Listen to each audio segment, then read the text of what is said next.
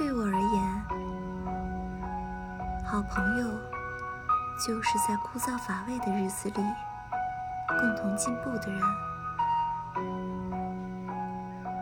生活虽然平淡，可是有三两个知心朋友，就还过得去。可以在朋友面前尽情表达自己的欲望，可以为彼此承担一些困惑。在这个年纪，生活中有个陪伴你一起成长的人，很难得，